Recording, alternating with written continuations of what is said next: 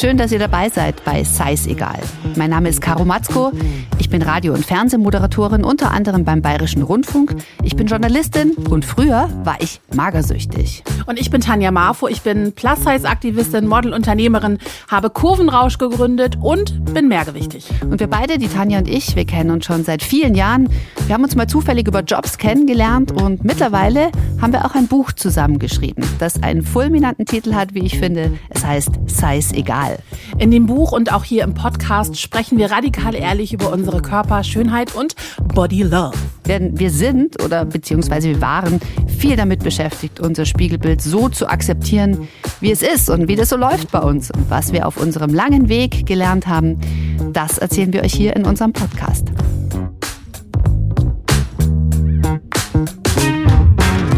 Und in dieser ersten Folge wollen wir uns euch vorstellen. Also wir erzählen euch, warum wir eigentlich einen Podcast zu Körper und Schönheit gemeinsam machen. Dafür erzählen wir euch auch, wie wir uns kennengelernt haben. Und ich glaube, wir kennen uns schon eine ganz schön lange Zeit, liebe Caro.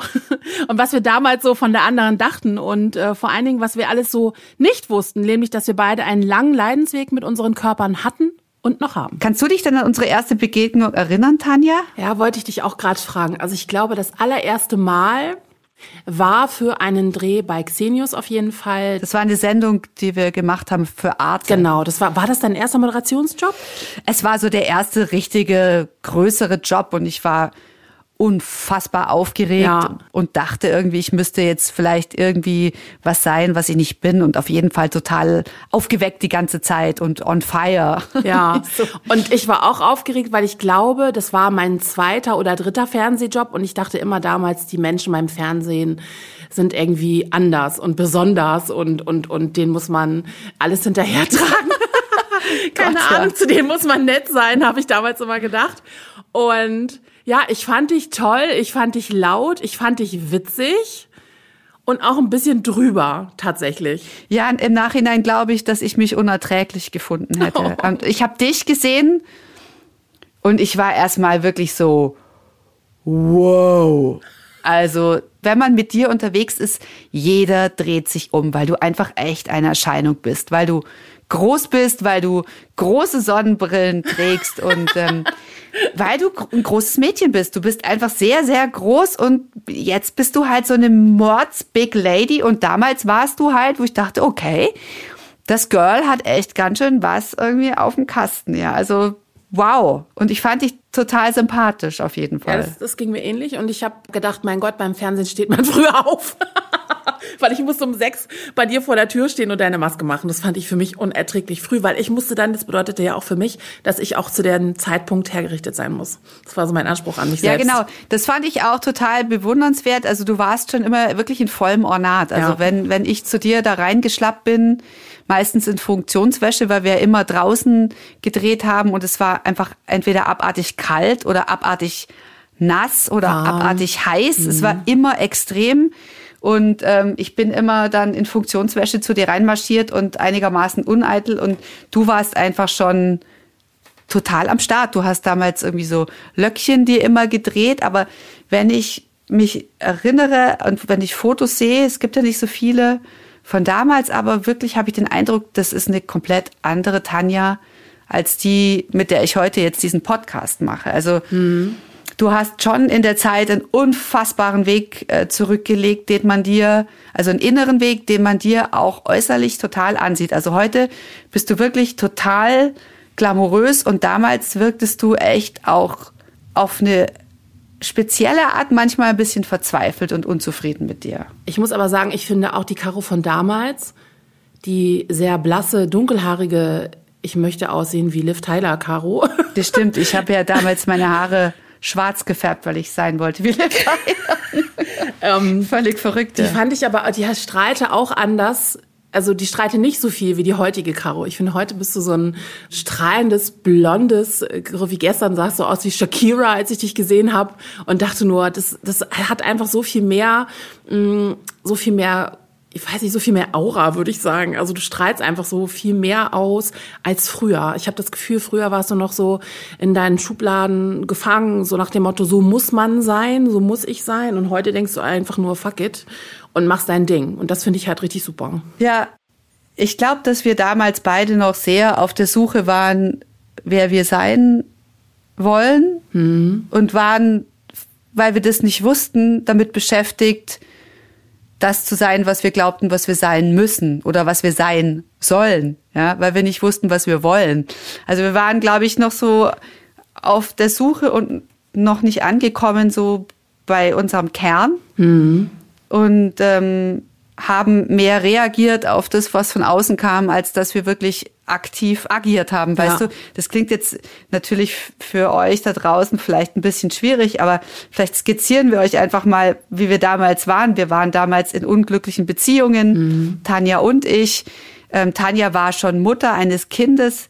Deine Ehe war aber am Zerbröseln. Mhm. Wir mochten uns, glaube ich, nicht so richtig gern selbst. Wir mhm. waren nicht so sicher mit uns, haben uns irgendwie deswegen maskiert auf eine Weise, ich mit den schwarzen Haaren, ähm, weil ich mich dann irgendwie halt orientiert habe an anderen, wie die, die ich halt cool finde, mhm. was natürlich zum Scheitern verurteilt ist, weil ich werde nie aussehen wie Liv Tyler. Und ich bin halt einfach nur mal eine Blondine, fix noch einmal. Wir haben uns selber was vorgespielt und dem anderen auch. Und das geht immer schief. Ja. Ja, aber bis wir so ehrlich sein konnten, hat sich, glaube ich, schon eine ganze Menge verändert. Also wir haben uns jetzt begleitet über die letzten Jahre. Du hast äh, dich getrennt mehrmals. Dein Kind ist jetzt vor kurzem ausgezogen. Ja. Ich habe einen anderen geheiratet und bin Mutter Als du geworden. eigentlich wolltest, ne? Ja, Gott sei Dank. Das war die beste Entscheidung, glaube ich. Mhm. Also wir haben schon ganz schön viel Mist irgendwie so durchgemacht. Immer du in Hamburg, ich in München und zwischendurch haben wir uns immer auf Drehs gesehen.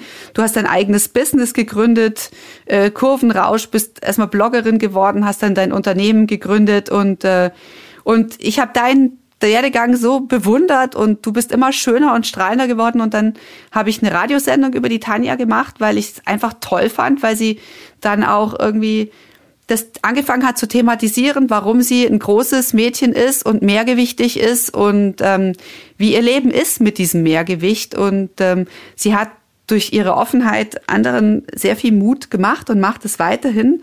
Und ich fand diese Geschichte, so wie Phönix aus der Asche, kann man ja sagen, toll. Und ähm, daraus, darüber habe ich eine Radiosendung gemacht für Bayern 2 und die wurde dann in ganz Deutschland ausgestrahlt auch. Und wir haben dann so viele Fragen bekommen, mhm. ähm, weil ich auch meine Geschichte thematisiert habe, nämlich, dass ich früher magersüchtig war und ähm, weil es mir wichtig war, den Hörerinnen und Hörern einfach zu, zu zeigen, hey, ich ich finde es toll und nicht äh, in so einem Virtue Signaling, ja, toll, dass das dicke Mädchen da jetzt so powerful ist und so. Sondern ja, das war auch total wichtig. Ne? Ich verstehe genau, wie es der Tanja geht, weil verdammte Scheiße, ob ihr es glaubt oder nicht, ähm, die strahlende Blondine aus dem Fernsehen, die war schwer depressiv und ich war äh, in der geschlossenen Psychiatrie sehr lange und ich habe mich fast zu Tode gehungert. Genau, und das ähm, kam irgendwie bei vielen, hat viele Menschen irgendwie beschäftigt, unsere Geschichte.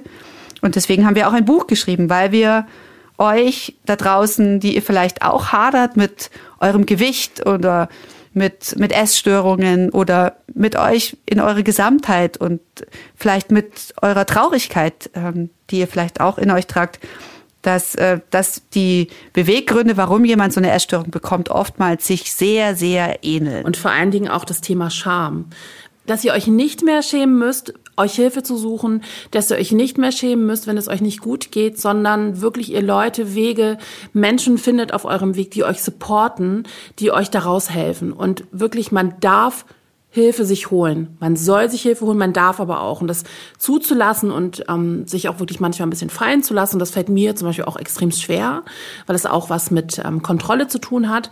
Aber es ist verdammt nochmal wichtig, dass wir für uns einstehen, für unsere Gesundheit, für unsere nicht nur körperliche, sondern auch mentale Gesundheit. Du, ich bin neugierig, Tanja. Äh, unsere wunderbare Redaktion, die hat ja gefragt, ähm, wie wir die jeweils andere beschreiben würden. Also was wir mhm. an der anderen mögen und wie wir sie wahrnehmen. Und ähm, ich sag's jetzt einfach, ich ich brenne drauf zu wissen, was du über mich sagst. Ich bin jetzt einfach mal so drauf und sag, ich möchte das jetzt sofort hören. Also meine Liebeserklärung an Caro habe ich auf der Pressereise in Aruba aufgenommen. Und ich weiß, ich war unglaublich müde, aber es war mir so wichtig, dir das einfach zu sagen. Jetzt kommt's. Hallöchen aus Aruba. Ja, wenn ich die Caro beschreiben soll, was fällt mir da ein? Caro ist für mich die moderne, liebevolle, engagierte, immer total offene, ehrliche, laute, manchmal auch ganz leise, moderne Pipi Lauta und mit Zebrafinken in ihrem Haus, die immer machen. ähm, einer tollen Familie, einer tollen Tochter, einem wunderbar liebenden Mann. Ähm, Caro ist jemand, die tatsächlich kein Blatt von dem Mund nimmt. Ich schätze es sehr, dass ich mit dir über alles reden kann. Mm vor allen Dingen aber, Caro, muss ich sagen, dass du für mich einfach auch ein Vorbild geworden bist, was das Thema Essstörung angeht. Dass ich einfach weiß, dass ich das irgendwann hinter mir lassen kann, dass ich ähm, das schaffe und auf dem Weg dahin überhaupt nicht alles für mich behalten muss, sondern da offen drüber sprechen kann. Das hat mir unglaublich viel Mut gemacht, auch gerade beim Schreiben unseres Buches, sei es egal finde es schade, dass wir so weit auseinander wohnen, weil ich glaube, wir würden uns oft auf Wein oder äh, Cremant treffen und abends quatschen. Und ich habe dich einfach unglaublich gern und ich bin so froh, dass ich dich äh, kennengelernt habe und damals mit dir die allererste Xenius-Sendung noch bestritten habe und äh, unvergessen einfach auch diese tollen Drehmomente, wo es immer zu warm, zu kalt oder weiß ich nicht, zu sonnig war. Ich freue mich, dass ich dich in meinem Leben habe. Oh, du bist so toll. Ja. Ja, jetzt habe ich gleich wieder Pippi in den Augen. Ich bin noch so wahnsinnig emotional zurzeit.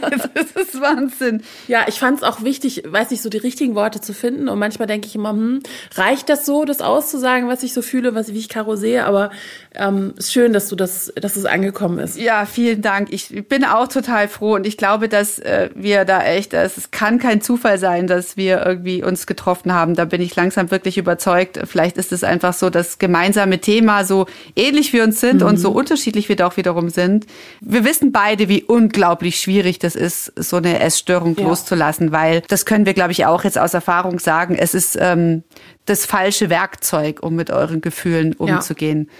Und, und ich glaube, dass es damals in der Situation, in der man sich befunden hat, als das anfing, überlebenswichtig war. Also ich kann für mich sagen, für mich war die Magersucht ein ein langsamer Suizid. Mhm. Ähm, ich glaube, ein schneller Suizid wäre dann effektiver gewesen. Und ich habe kurz bevor ich gestorben bin oder fast gestorben bin, einfach mich wirklich bewusst fürs Leben entschieden. Das klingt jetzt so pathetisch, aber ich habe, weil es bei mir war es ja die Teenagerzeit und ähm, ich war sehr unglücklich in den Strukturen, wie, sie bei, wie ich sie bei uns zu Hause in meinem Elternhaus vorgefunden habe. Mhm. Ich möchte jetzt meine Eltern keinen Vorwurf an der Stelle machen, weil ich weiß, dass sie auch gefangen sind bis heute in ihren Strukturen und sie haben trotzdem versucht, ihr Bestes zu geben. Aber ähm, es ist und war eine Konstellation, die mir nicht gut getan hat. Meistens, ich versuche das jetzt mal so ein bisschen neutral und nicht zu spezifisch auf meine Eltern auszudrücken. Meistens bei Magersuchtsfamilien gibt es einen Teil, in der Familie, der auch sehr bedürftig ist, also vielleicht eine Mama oder ein Papa, die nicht glücklich sind, die man nicht belasten möchte. Bei vielen Magersuchtsfamilien ist es ein sehr hoher Leistungsdruck zu Hause, es sind sehr hohe Ansprüche, die an das Kind formuliert werden. Das heißt, sprich, es ist einfach oft nicht der Raum da, gerade in der Pubertät, um zu rebellieren. Es äh, wird ein, irgendwie ein straffes Programm verlangt. Es ist, ist immer, dass man einen Minderwertigkeitskomplex hat und glaubt, nicht zu genügen, mhm. sondern dass man durch Leistung brillieren muss. Und wenn Magersüchtige haben oft den Eindruck, dass sie dass sie machtlos auch sind auf eine Weise und das Einzige, was ihnen Struktur gibt und Selbstbewusstsein, ist abzunehmen. Das gibt Struktur, weil wenn wir abnehmen, dann kommt bestimmt am Anfang immer einer und sagt, ähm, oh, äh, du hast abgenommen, du siehst gut aus. Das heißt, man bekommt positives Feedback und man wird süchtig nach diesem Erfolgserlebnis. Dann hat man Angst, dass man zunimmt oder wieder mal über die Stränge schlägt. Also nimmt man lieber zur Sicherheit noch etwas mehr ab, mhm. lieber ein bisschen zu dünn und irgendwann verändert sich auch der Blick auf den eigenen Körper und ich kann sagen, ich habe am Ende 39 Kilo gewogen auf eine Größe von 1,74 Meter und hatte Wasser im Herzbeutel mhm. aufgrund der Unterernährung. Ich, es war an mir nichts mehr. Es war kurz vor Organversagen und ich fand mich immer noch zu dick. Das möchte ich euch einfach sagen. Es wird, ihr werdet nie zu dem Ergebnis kommen. Es hat irgendwann auch, das hat nichts mehr mit Schönheit zu tun. Und es ist auch nicht zu lösen mit, ist doch einfach wieder ein bisschen mehr, weil es ist eine Suchterkrankung, es geht um was anderes. Der Schlüssel herauszukommen, der liegt allein bei euch. Und ähm, für mich war wirklich der Wendepunkt, dass ich gemerkt habe, ich werde jetzt demnächst sterben. So krass einfach. Das war wirklich kurz davor und ähm, dann wurde ich zum zweiten Mal, ich war erst noch in der Klinik in Schwabing, in München und dann wurde ich, weil es da nicht gut war für mich, es hat nicht gepasst von der Therapie her, wurde ich auf eine, das war eine katholische Veranstaltung da äh, ins Josephinum nach Augsburg geschickt. Das war Anfang der 90er Jahre. Ähm, und das war ein straffes Therapieprogramm, was ich irgendwie da durchgemacht habe. Und ähm, das war bestimmt, damals war man noch nicht so äh, routiniert im Umgang mit Essstörungen und jeder Fall ist ja auch speziell. Ähm, und da war bestimmt nicht alles, äh, it wasn't not all roses, ja. Und mhm. vieles macht man heute sicher anders, aber es war der einzige Weg für mich. Das heißt, ein Therapieprogramm, die komplette Isolierung aus dem Elternhaus. Ich durfte auch nicht mal mehr am Anfang telefonieren mit meiner Familie. Es wurde die Familie auch in die Therapie mit einbezogen. Ich hatte einen ganz strengen, äh, strengen Essens- und Wiegeplan. Ähm, ich saß immer jemand neben mir, der überwacht hat, dass ich das esse auch, dass ich alles esse. Und nur durch dieses Lernen, dieses betreute Zunehmen, dieses Essen wieder lernen ohne irgendwelche Ticks und durch die Therapie und durch auch das dann die Eltern mal sehen dürfen für ein paar Stunden und irgendwann nach einem halben Jahr wieder nach Hause kommen und auch das wurde therapeutisch begleitet. Ohne das hätte ich es nicht geschafft. Mhm. Ich wäre wäre das nie losgeworden und ähm, bin unendlich dankbar, dass ich heute sagen kann, ich habe echt more issues than Vogue, aber ich bin eins nicht mehr, ich bin nicht mehr magersüchtig. Da bin ich echt sehr glücklich drüber. Genau, aber ich finde, wir sollten jetzt endlich über dich reden. Ich habe mir ja auch vorher Gedanken gemacht, Tanja. Ähm, bin gespannt. Und ähm, ich habe da einfach so beim Gassi gehen, ich habe das einfach so rausgehauen. Und mhm. ich möchte sagen, wenn mir jetzt noch was fehlt, äh, äh, ich möchte einfach schon prophylaktisch aussagen, dass unendliche Liebe oh. von mir an dich rausgeht. Beschreiben Sie Tanja Marfo in einer Minute. Das geht eigentlich total einfach. Tanja Marfo ist, wenn sie ein Tier wäre, auf jeden Fall ein Insekt. Auf jeden Fall etwas, was fliegt. Und zwar von Blümchen zu Blümchen. Sie ist schillernd. Sie ist vielleicht ein Schmetterling, ein wunderschöner Schmetterling, der durchs Leben flattert und der aber tatsächlich eine Phönix aus der Asche Vergangenheit hat. Tanja ist strahlend und hell und freundlich und schön und gut und kraftvoll. Und sie hat sich wirklich durchgekämpft und dafür äh, abweise ich ihr wirklich den allergrößten Respekt. Und sie ist ähm, sehr warmherzig und sie ist ein Firebeast und sie ist lebenslustig und sie lacht gerne und sie ist ein großes, großes Vorbild und zwar für alle Frauen. Ach, wie schön. Ich stelle mir vor, wie so ein dicker, fetter Schmetterling. Nein, nein, nein. Gesagt, aber, ein schöner, bunter, schillernder. Nein, aber ich stelle mir vor, wie so wie ich als Schmetterling so flup, flup, ganz leicht so von Blume zu Blume fliegt und die Blume so. Aber lustig, wie du das sofort wieder siehst. Aber nein, ich finde das ja. witzig.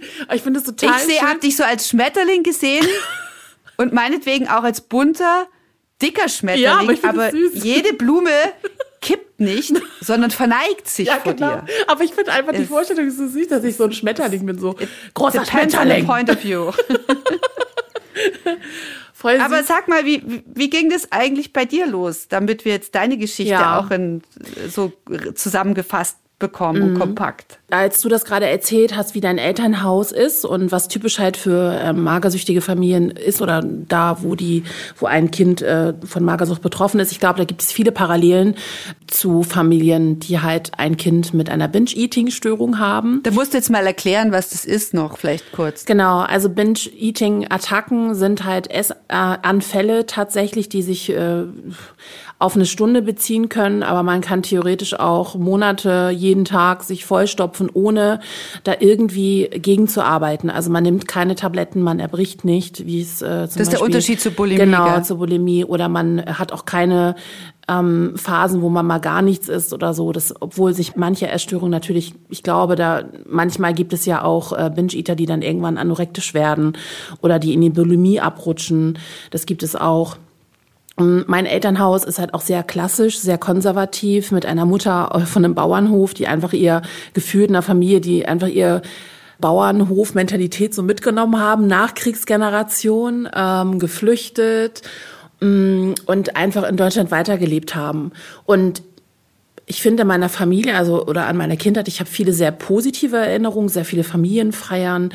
Ich war nie alleine als Kind, also ich habe immer einen großen Rudel um mich äh, rum gehabt. Meine Tanten, also wenn ich wirklich mich daran erinnere und äh, auch mir das von heute von heutiger Sicht betrachte, dann sehe ich eigentlich, wer die starken Menschen in meiner Familie sind. Das sind definitiv meine Tanten.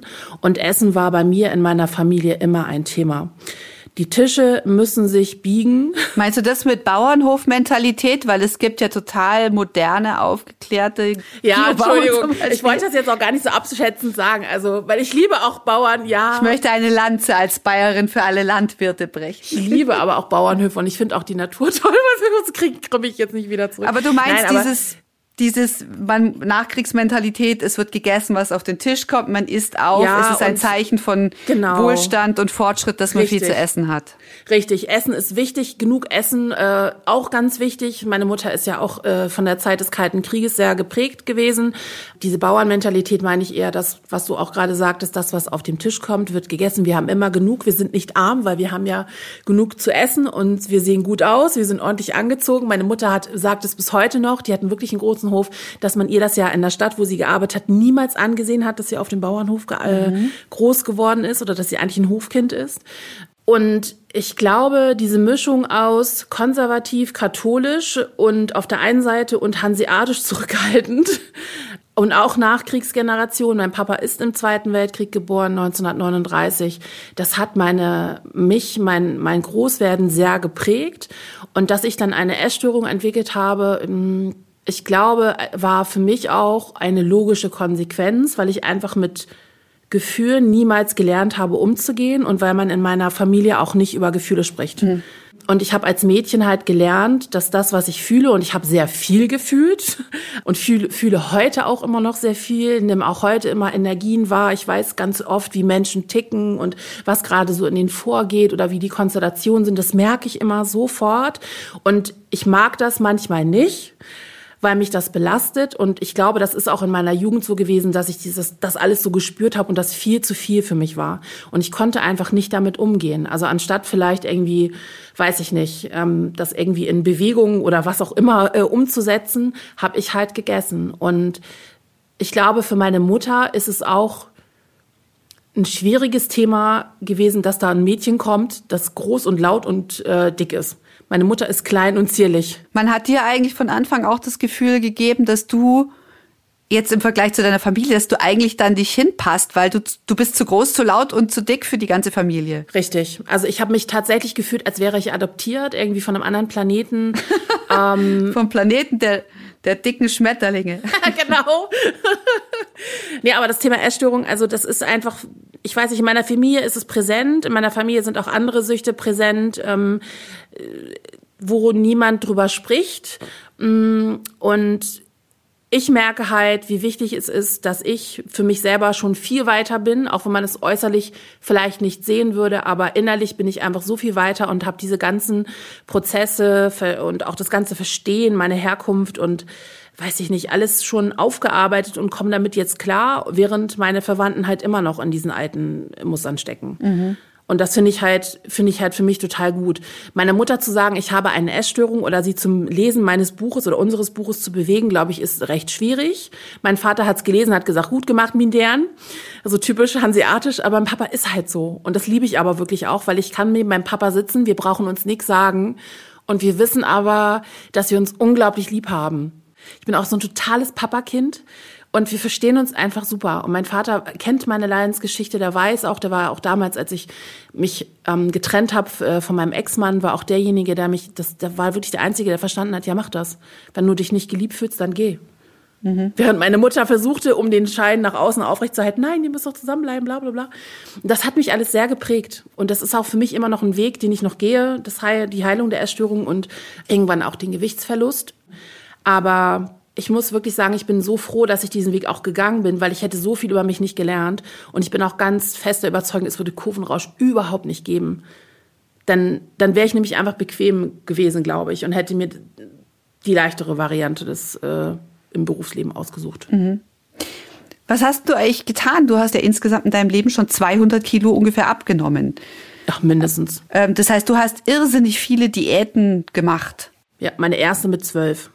Habe ich drei Knäckebrote, drei belegte Knäckebrote am Tag gegessen und manchmal noch einen Apfel. Oder ich habe auch manchmal die Apfeldiät gemacht, habe drei Äpfel am Tag gegessen. Um Heute Gottes kann ich drüber lachen, aber es ist total Krieg bescheuert. gleich Sodbrennen, wenn ich das höre. Ja, und vor allen Dingen, man hat mich angefeuert, findet das gut. Ich habe die ersten 20 Kilo damals an, abgenommen und man fand es gut. Ich habe immer nur Komplimente bekommen, Komplimente, Komplimente. Aber auch eine Tante, die zu mir ganz dreist gesagt, das hältst du eh nicht. Fand ich auch krass, als ich viel abgenommen habe. Und ich habe mein Höchstgewicht waren 245 Kilo tatsächlich. Das ist echt viel über. Und ähm, ja. das ist schon. Da bin ich Gott sei Dank auch nie wieder hingekommen. Ja, bin ich nie wieder hingekommen, Gott sei Dank. Aber das ist schon, also dieses Gefühl, und das ist mir einfach auch total wichtig zu sagen.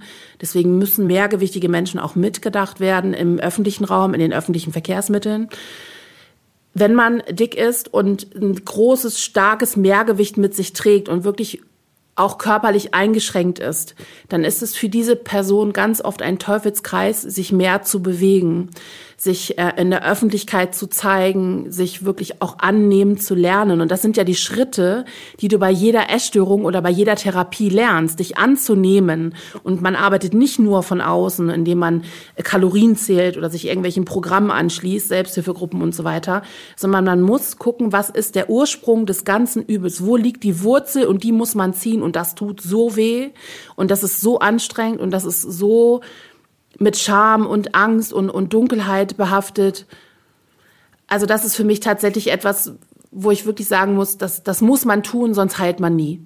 Ich habe immer gedacht, ich kriege das noch so hin, aber ich habe jetzt wirklich verstanden, ich kriege das ohne Psychotherapie nicht hin, ohne Verhaltenstherapie bekomme ich das nicht hin, ohne ärztliche Begleitung bekomme ich das nicht hin und ich bin auch voll bereit, diesen ganzen, voll den ganzen Weg zu gehen. Fühle mich wie eine Baustelle, also wie so ein Gesamtkunstwerk, das jetzt mal gewartet werden muss. aber ich finde es gut. Und das ist mein Weg und den gehe ich öffentlich und das ist mir wichtig, das auch zu machen. Ja, und das finde ich total super, weil ich habe diesen Weg ja beschritten schon bevor es irgendwie Podcast und bevor es das Internet gab, weil ich jetzt auch schon über 40 bin.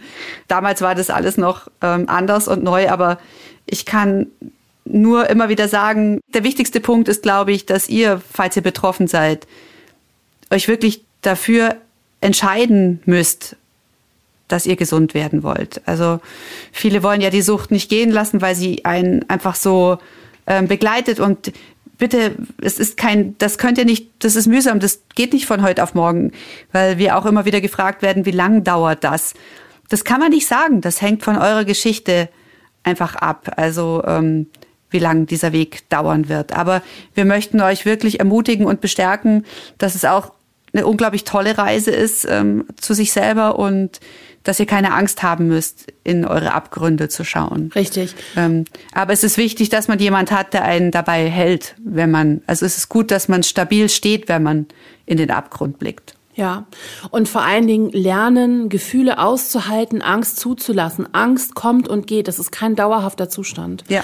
Und ich glaube, man hat irgendwann das Gefühl, dass es gar nicht mehr schlimmer werden kann oder es ist, ähm, es ändert sich nichts. Und manchmal blickt man zurück und denkt, okay, komm, ich bin schon auf dem Weg. Ich bin schon lange auf dem Weg. Ich habe das nur nicht gemerkt oder ich habe schon so viel geändert. Ich habe mich von Menschen getrennt, die mir nicht gut tun und ähm, ich habe einen neuen Freundeskreis mir aufgebaut oder ich habe einen neuen Job gesucht, so kleine Sachen und selbst wenn du vielleicht, ich sag mal einmal die Woche dir nur fünf Minuten für dich Zeit nimmst, ist ja egal. Jeder Schritt in die richtige Richtung ist wichtig und richtig. Genau und äh, ich frage mich oft, ähm, weil es ja bei mir eine ganze Weile her ist, was hätte mir denn geholfen als Jugendlicher? Und ich glaube, mir hätte jemand geholfen, der mich an die Hand nimmt und der mir Mut macht und ähm, der mir sagt, ich glaube an dich, dass du das schaffst, ich bin bei dir. Also ich glaube, das Beste, was mir damals hätte passieren können, wäre ich selber gewesen und zwar heute, wie ich bin.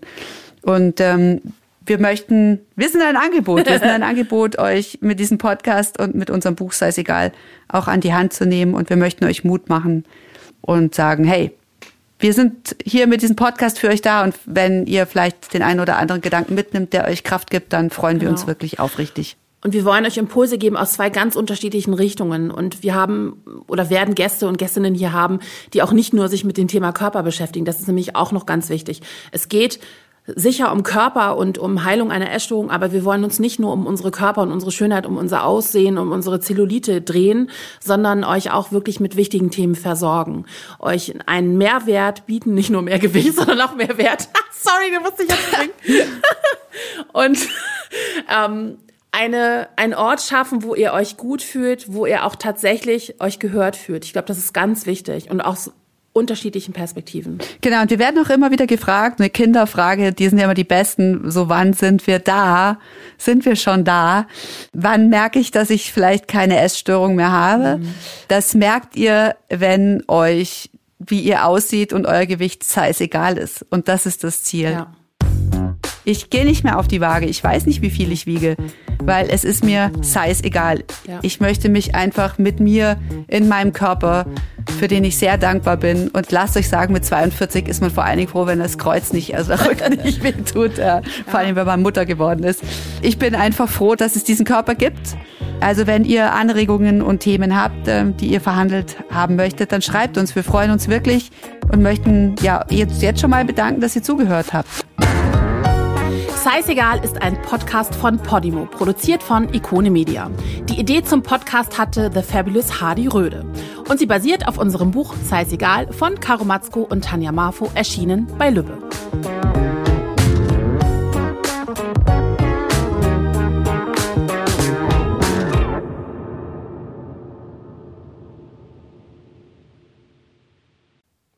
Scheißegal ist ein Podcast von Podimo.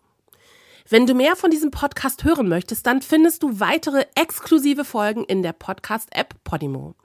Du kannst diesen Podcast und viele weitere ähnliche Inhalte 30 Tage lang kostenlos hören. Einfach unter go.podimo.com slash egal anmelden und loslegen. Du kannst das Probeabo jederzeit kündigen und du wirst auf der Seite deine Bezahldaten hinterlegen müssen, um deine Anmeldung abzuschließen. Aber keine Angst, wenn du innerhalb der 30 Tage kündigst, zahlst du keinen Cent. Und wenn du nach deinem Probeabo bei Podimo bleiben willst, dann zahlst du im Monat nur 4,99 Euro und bekommst weiterhin Zugriff auf alle exklusiven Podcasts und Hörbücher in der App. Den Link und alle Infos findest du in den Show Notes.